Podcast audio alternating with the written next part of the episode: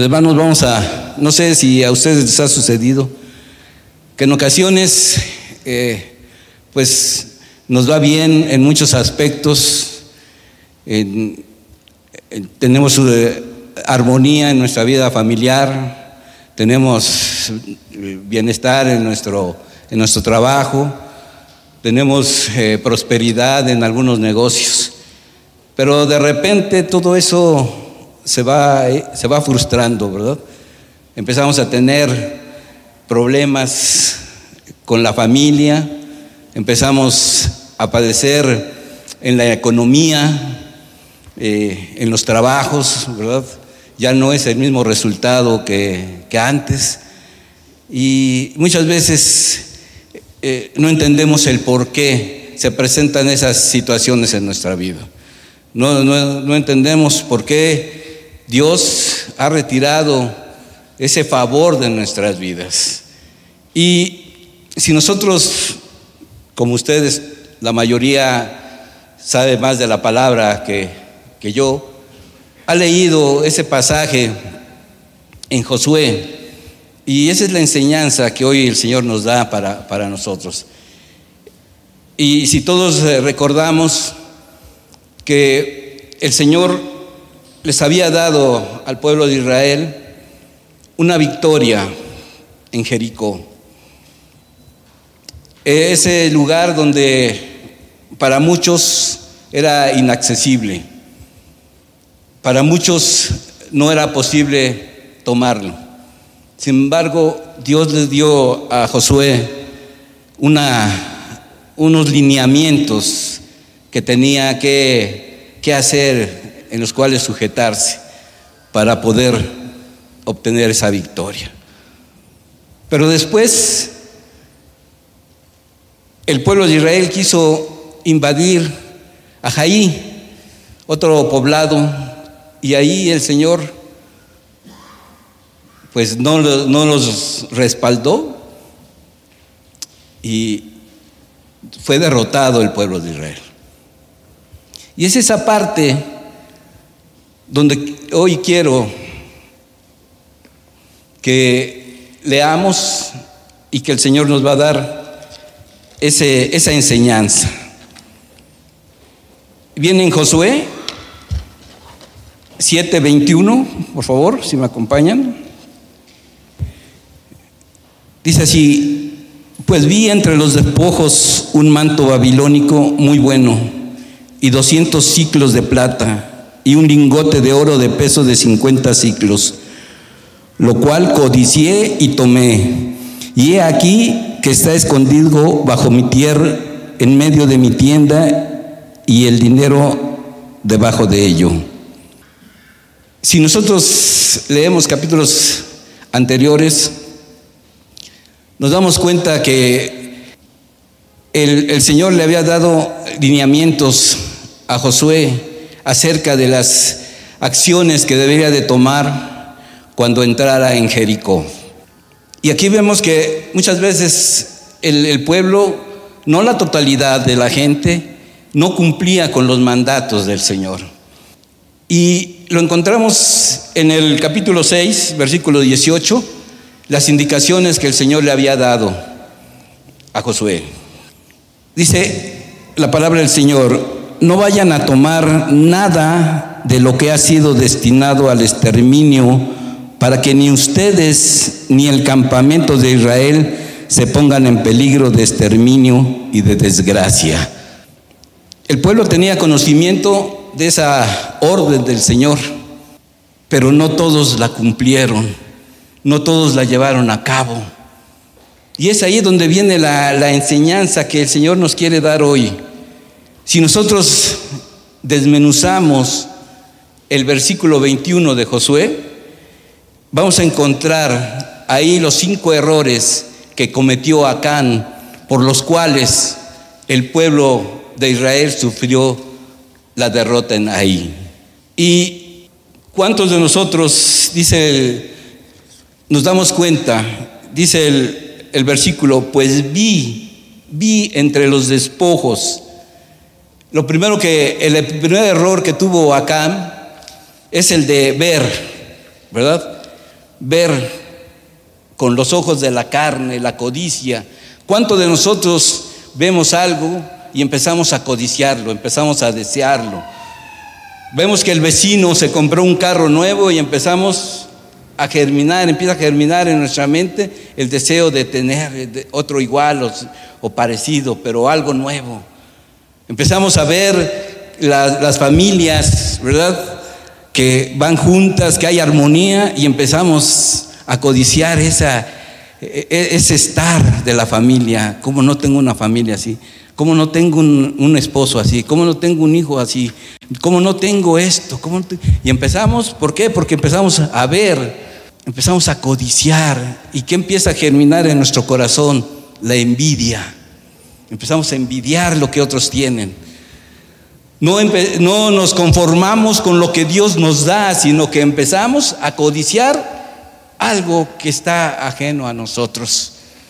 Y por eso mucha gente fracasa porque no se conforma con lo que Dios le da, sino que Él quiere más. Él quiere codiciar más. Se llena de avaricia. Y acuérdense que la avaricia es, una, es idolatría a nosotros. Y tenemos muchos ejemplos acerca de, de ver qué pasó con, con Eva cuando el Señor le había dado la orden a Adán de que no comiera determinado fruto del árbol. ¿Qué dice ahí en Génesis 3:6? Dice, la mujer vio que el fruto del árbol era bueno para comer y que tenía buen aspecto y era deseable para adquirir sabiduría.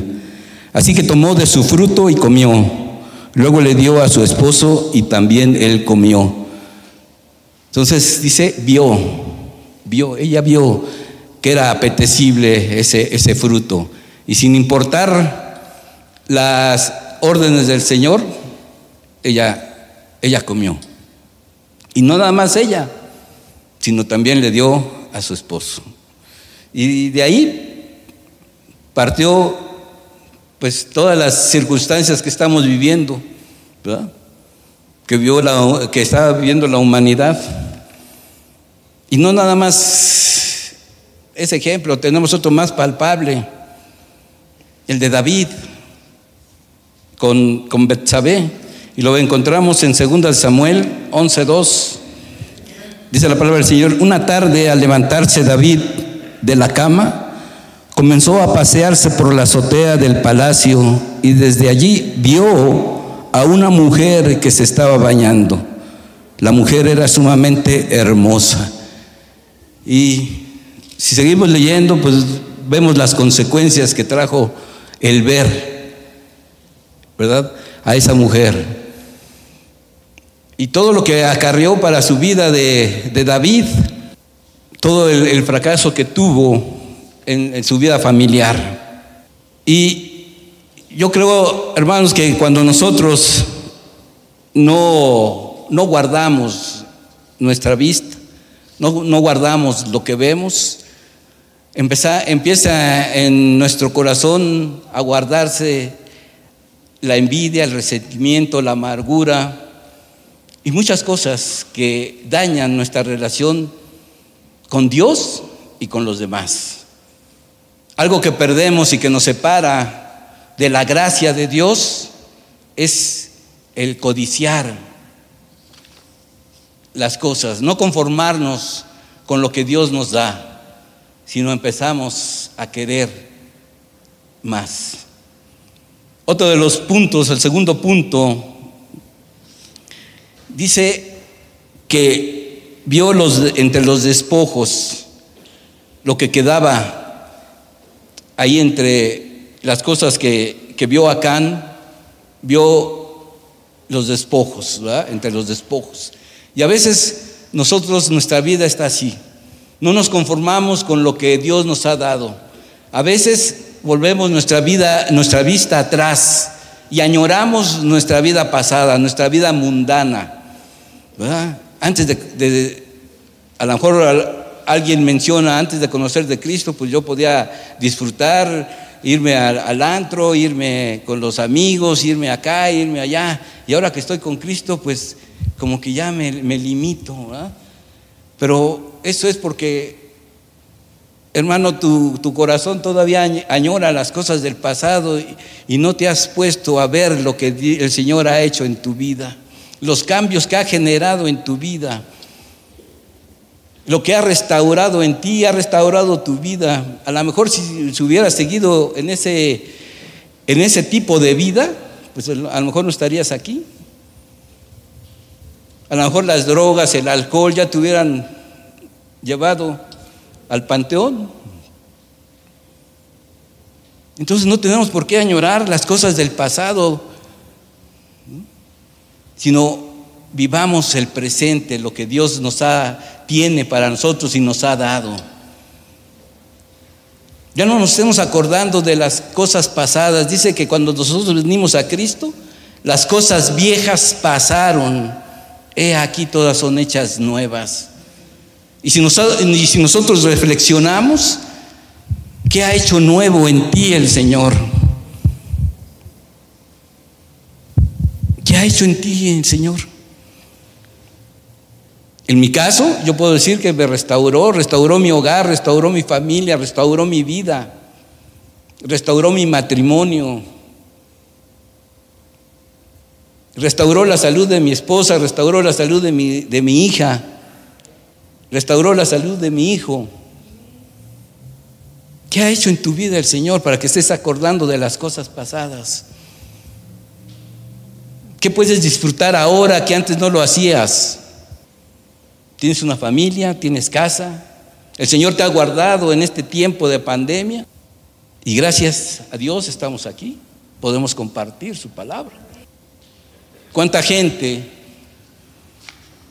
ha padecido enfermedad y ha, fallecido? Hay algunos hermanos que han pasado esa enfermedad, que han padecido esa enfermedad, ese contagio. El Señor los ha levantado, los ha dado la oportunidad de seguir viviendo. Entonces ya, nos, ya no nos acordemos de las cosas pasadas.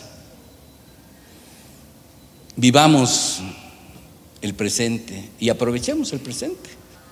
Todavía hay muchos comportamientos en nosotros que distan mucho de hacer lo que Dios quiere que, que nosotros hagamos. Y reflexionemos un poco. ¿Cómo está tu relación con tus padres. ¿Te acuerdas de la ofensa que te hicieron? ¿Cómo está la relación de tus, con tus hermanos, con tus vecinos? Nos acordamos de que hace años nos negaron un, un favor. Nos acordamos del trabajo de, nuestro jefe que nos trató con la punta del pie. Y por eso nos salimos y ahora andamos dando tumbos. ¿Qué te ha traído el recordar el pasado? En los matrimonios, por ejemplo, ¿qué les ha traído recordar? Es que tú me hiciste, es que tú esto. ¿Qué nos ha traído eso? Sin embargo, Dios nos ha dado la oportunidad de disfrutar el momento, disfrutar el presente con una nueva perspectiva y sobre todo que entendamos que las cosas viejas pasaron, que todas son hechas nuevas. Eso lo debemos de tener grabado en nuestro corazón y en nuestra mente. Lo pasado ya no lo vas a poder solucionar, no vas a poder remediar, pero sí te va a servir de enseñanza para que si tú caes en esa situación, van a venir los problemas, van a venir las situaciones difíciles y no vas a poder salir tan fácilmente de ello. Y hermanos, yo creo que hay algo que muchas veces nos cuesta trabajo nosotros aplicar en nuestra vida y es el perdonar. Nos cuesta, mucho trabajo el reconocer que a veces nosotros hemos fallado, que nosotros también hemos ofendido, Y si queremos tener una buena relación con Dios y con los demás, aprendamos a perdonar. Cuando nosotros nos acercamos a Cristo, recibimos a Cristo como nuestro Señor y Salvador, le entregamos toda nuestra vida, todos nuestros pecados, se los confesamos y Él ni, ni siquiera nos vuelve a recordar que nosotros éramos, teníamos un comportamiento feo, horrible. Y sin embargo nosotros sí nos acordamos de que la gente nos ha dañado, nos ha ofendido. Entonces, ¿somos superiores a Dios? ¿Nos creemos superiores a Dios cuando no otorgamos ese perdón? ¿Cuando no reconocemos que nos equivocamos? Yo creo que ese es algo que, que debemos tener presente. Nuestro estilo de vida debe ser el, el perdonar constantemente. Todo el tiempo vamos a estar siendo ofendidos, lastimados. Así es que el perdón debe ser parte de nuestra vida. ¿Cuántos padres no ofenden al hijo? ¿Cuántos hijos no ofenden al padre? a la mamá, cuántos esposos no ofenden a la esposa. No siempre vamos a estar con este resentimiento y esa amargura. Hace tiempo conocíamos una, una pareja, el esposo falleció y la esposa cuando lo vio en el féretro, lloraba desconsoladamente y se repetía, ¿por qué no? ¿Por qué no perdoné? ¿Por qué no perdoné? No le pude decir cuánto lo amaba, no le pude decir cuánto lo, lo extrañaba. Llevaban varios años sin hablarse, llevaban mucho tiempo en que usaban a los hijos como correo, como teléfono. Dile a tu papá, dile a tu mamá que ya está la comida. Dile a tu mamá Que, voy a salir. Y la señora decía que por una simple insignificancia dejaron de hablarse. Por no querer el Señor acompañarla a ver a su familia. Se rompieron las relaciones ahí a partir de eso. Imagínense, dice uno, qué tontería, ¿no? Yo no quiero ir a ver a la familia de, mi esposa, pues le digo, ¿sabes qué? No quiero ir porque me siento incómodo, porque me hacen sentir mal, porque no me, no me, dan, no me das el lugar que me corresponde. Pero tan fácil que lo, lo podemos hablar, lo podemos tratar y podemos solucionar los problemas sin llegar a estos conflictos. Entonces, hermanos, yo creo que necesitamos perdonar y ya no traer las cosas del pasado al presente. Otro error, otro pecado que cometió Acán es el que codicié y tomé. Dice el, versículo, vi un lingote, vi 200 ciclos de plata y un lingote de oro de peso de 50 ciclos. Lo codicié. El mundo te puede ofrecer muchas cosas. El mundo te puede atraer a él, pero no todo te edifica. No todo te, te hace sentir bien. Y, aquí lo vemos, con Acán no hizo caso del consejo de nadie y tomó ese, esa maldición que el Señor le había dicho, esa anatema, dice el Señor, y la guardó para él. Fue victorioso en Jericó, pero no heredó la tierra prometida. Podemos estar haciendo cosas que nadie puede ver y la bendición que Dios determinó en Cristo se va a retrasar. Podemos ocultarnos de mucha gente, pero con el único, al único que no le ocultamos es a Dios. Probablemente tú estés inmerso en tu computadora, pero de repente empiezas a, a desviar los ojos, a codiciar lo que aparece ahí, ¿no? Para muchos varones la pornografía, ¿no? y muchas mujeres, algunas de ellas también lo, lo hacen. ¿no? No nada más eso, sino otras formas, otros objetos, cosas que, que muchas veces codiciamos. Y todo eso va a, va a traer aflicción a nuestra vida. Todo eso pues nos lleva sobre todo a que nos desviemos del camino que el Señor nos tiene trazado. Porque ya nuestro corazón ya no está limpio, sino que ya empieza a germinar muchos deseos insanos. El cuarto punto, el cuarto pecado de, acá, nos dice que todo eso que él había tomado, todo eso que, que él había codiciado, ¿verdad? ¿Qué hizo? Lo escondió bajo tierra.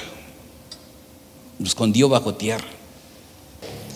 Y muchas veces sabemos que lo que no es nuestro, lo ocultamos, lo guardamos, lo escondemos. Pero ¿qué creen? Que siempre el Señor lo saca a la luz.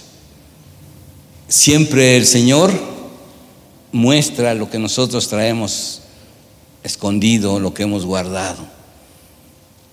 Y muchas veces lo que tú guardas en secreto empieza a enraizarse, a hacer daño, no solamente a ti, sino a tu casa, en una relación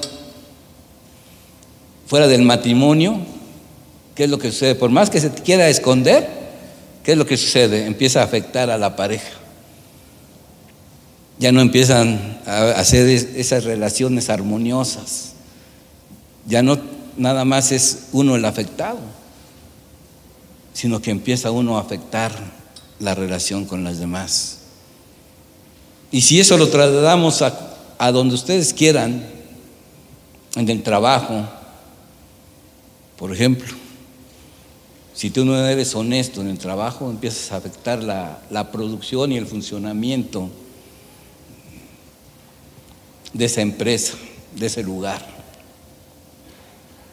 Así es que una de las cosas que nosotros debemos de tener es ser honestos en lo que hacemos, en ser rectos en lo que emprendemos seguimos a Cristo, tenemos un gran ejemplo en su vida y en su comportamiento. Él fue un varón justo, recto y honesto. La pregunta es, ¿lo somos? La pregunta es, ¿estamos siguiendo sus principios como Él lo marca para nosotros, para nuestra vida? o estamos escondiendo ciertos comportamientos que afectan nuestra relación con todos. Y debemos de entender que la gente que no confiesa su pecado y lo oculta no tiene victoria como creyente. Ocultar no es victoria, es derrota aun cuando dice el dicho, el que no tranza no avanza, Pero a la larga, todo eso que supuestamente fue ganancia, pues es una pérdida. Entonces, y lo vemos, ¿no? Cuando alguien empieza a, hacer ese tipo de actividades, ¿qué es lo que empieza a, mostrar en su comportamiento. Que siempre lo están siguiendo, que ya no puede dormir tranquilo, no puede estar bien, Empieza a manifestar todo eso en su cuerpo. Se traslada toda esa situación a las enfermedades en su cuerpo. Y cuando nosotros confesamos nuestro pecado, viene esa sanidad a nosotros. Y lo, y lo vemos, lo hemos leído varias veces. ¿Qué es lo que pasó con David cuando él confesó su pecado? Cuando el profeta Natán le, lo cuestionó, lo confrontó acerca del comportamiento que había tenido. David se arrepintió de lo que había hecho, de lo que había sucedido, del comportamiento que había tenido, de que fue el causante de la muerte de Urias. El Señor lo perdonó. ¿Cuántas veces nosotros hemos reconocido que hemos hecho algo en lo oculto? ¿Cuántos de nosotros hemos reconocido que no hemos actuado como Dios quiere? Que hemos ocultado ante mucha gente algunos comportamientos. Y por eso nuestra situación a veces es como rueda de la fortuna. A veces estamos bien y a veces estamos mal. No siempre es igual porque hay algo oculto en nuestra vida. Podemos engañar al vecino, al hermano, al, pastor, al líder, pero en realidad, ¿qué estamos escondiendo? Hemos conocido en, este tiempo que nos, que nos ha permitido el Señor compartir algunas células, el comportamiento de algunos hermanos, no es en esta iglesia, ¿eh? es en otra, que dicen eh, estar bien, pero de repente los va uno o los encuentra uno con unas copitas de más, con una, con una mujer que no es su esposa, y sin embargo van a su célula, eh, están muy atentos y, sin embargo tienen una doble vida. Eh, la otra vez nos, nos, reíamos mi esposa y yo porque conocimos a un, a un señor que aparentemente pues todo estaba bien.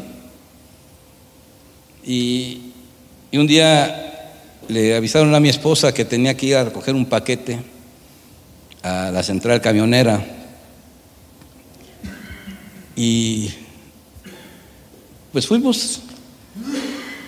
Y íbamos entrando al, local cuando este señor iba saliendo con otra persona que no era su esposa. Entonces nos quedamos viendo mi esposa y yo y decíamos, mira, se anda escondiendo de medio mundo.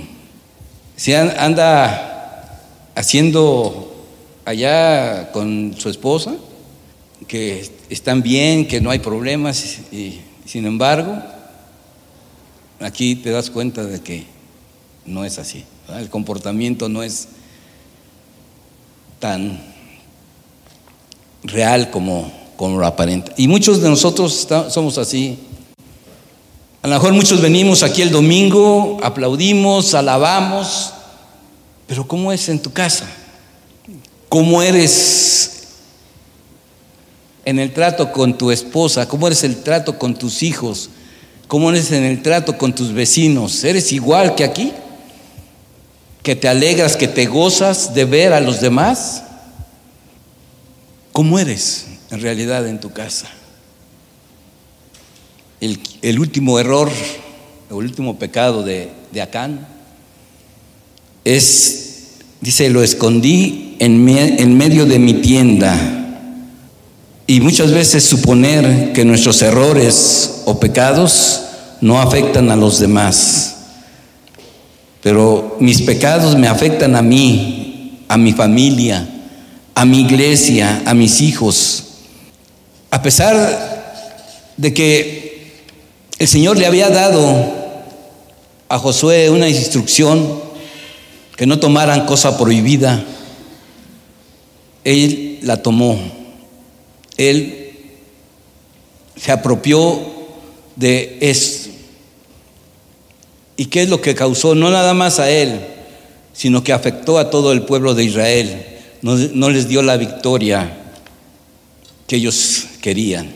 Ellos pensaban que iba a ser igual que Jericó, pero hay algo que se interpuso para lograr esa victoria.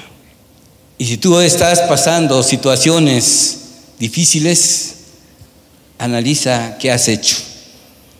Reflexiona, haz un autoexamen para que veas qué es lo que hay, qué es lo que, qué acción has hecho, por lo cual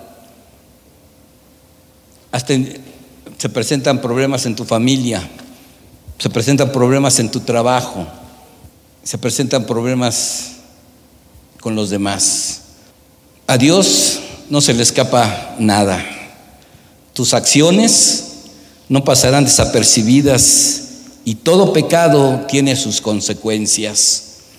En lugar de enfocarte en el mundo y sus atractivos temporales, mantén tus ojos en Dios, en sus bendiciones y en la recompensa eterna que te espera en el cielo. Acá es una advertencia al pueblo de Dios sobre los efectos colectivos, familiares y personales que tiene el pecado individual. Y yo creo que nosotros debemos de reflexionar sobre estas advertencias y sobre esta vida que nos muestra el Señor. Yo reflexionaba en esta parte y decía, muchas veces el pueblo de Israel es como nuestra propia vida. El Señor nos sacó de la esclavitud, así como Israel. A muchos nos sacó de la esclavitud, del, alcohol, de las drogas, de los problemas del divorcio.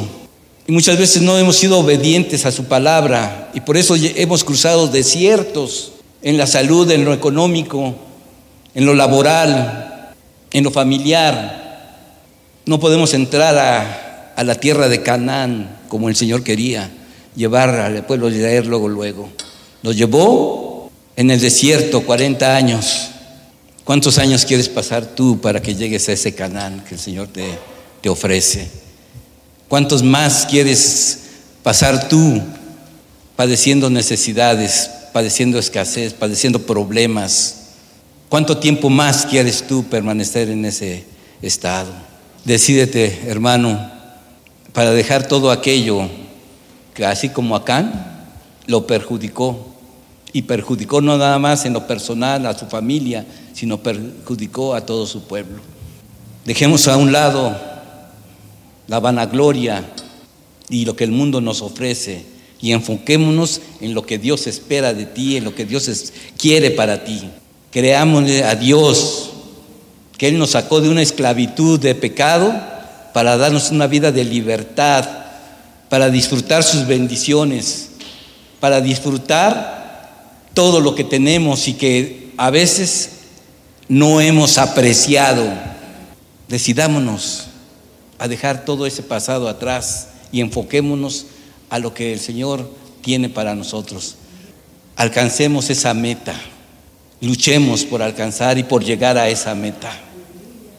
Pero tenemos que cambiar, tenemos que ser diferentes.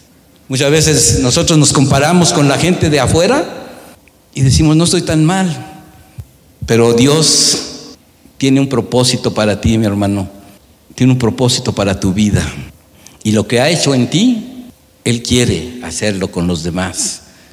Pero quiere que tú seas ese testimonio para que los demás doblen su rodilla y le reconozcan como ese Señor, como ese Salvador de nuestras vidas.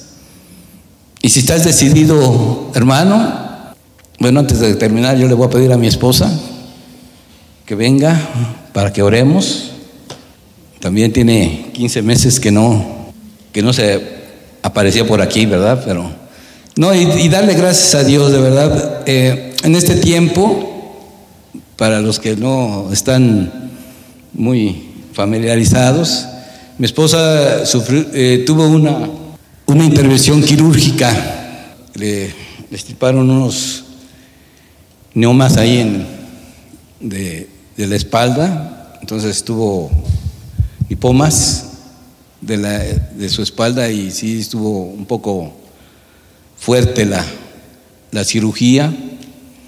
Y una serie de, de, acontecimientos también de salud, pero vemos cómo el Señor nos respalda, nos levanta, nos fortalece. Y aquí la ven, mire. Entonces, bueno, me voy a alargar mucho si les cuento la historia, ¿no? Pero vamos, no sé si haya alguien nuevo que nos visite por primera vez. Todos somos de casa, hermanos, buenos días. Es un placer poder estar de nuevo con ustedes. Dios me da la oportunidad nuevamente de poder estar aquí, dándole la gloria y la honra a Él. Creo que hoy la, la predicación nos lleva a mucha reflexión. ¿Sí? Pero hay algo que con lo cual yo quisiera acabar de cerrar todo lo que mi esposo acaba de compartir. Y viene ahí mismo en la palabra, en Josué 1 del 7 al 9, porque cuando empezamos a reflexionar todos esos pecados que, mencionaba mi esposo hace un rato de acá, y empezamos a, a reflexionar sobre nuestra vida, como que viene cierta tristeza a veces y a veces hasta desánimo de decir, híjole Señor, sí, creo que, creo que todavía no merezco que, tú me escuches. Y hoy quiero decirte que no, que Dios dio su vida por ti porque te ama, porque Dios tiene un propósito para tu vida. Y, y, solamente tenemos que tener claro esos principios que Dios nos da para poder aplicarlos en nuestro diario vivir. Y ahí en Josué 1.7 al 9 dice, solamente esfuérzate y sé muy valiente. Pero fíjense bien, para cuidar de hacer conforme a toda la ley que mi siervo Moisés te mandó. No te apartes de ella, ni a diestra ni a siniestra, para que seas prosperado en todas las cosas que emprendas. Nunca se apartará de tu boca este libro de la ley, sino que de día y de noche meditarás en él es de día y de noche. Es siempre, mi hermano, para que guardes y hagas conforme a todo lo que en él está escrito, porque entonces harás prosperar tu camino y todo te saldrá bien. Y dice en el 9, mira que te mando que te esfuerces y que seas valiente. No temas ni desmayes, porque Jehová tu Dios estará contigo donde quiera que vayas. ¿Lo crees, hermano? Amén. Demos la gloria y la honra a Dios. Él está con nosotros y nos ha sustentado y nos ha sostenido y nos ha bendecido y nos ha sanado. El Dios está vivo, el de ayer, el de hoy y el de mañana. Solo tenemos que obedecer, solo tenemos que buscar, solo tenemos que creer, y pero tenemos que esforzarnos, tenemos que ser valientes para poder aplicar sus principios en nuestro diario vivir. Si tú lo crees, si tú lo mereces, vas a ver cosas grandes y maravillosas. No importa lo que el hombre te diga, no importa lo que veas, no importa lo que oigas, no importa cómo te critiquen ni cómo te juzguen, solo obedece a Él, solo busca de Él de día y de noche. Y entonces tu camino será prosperado.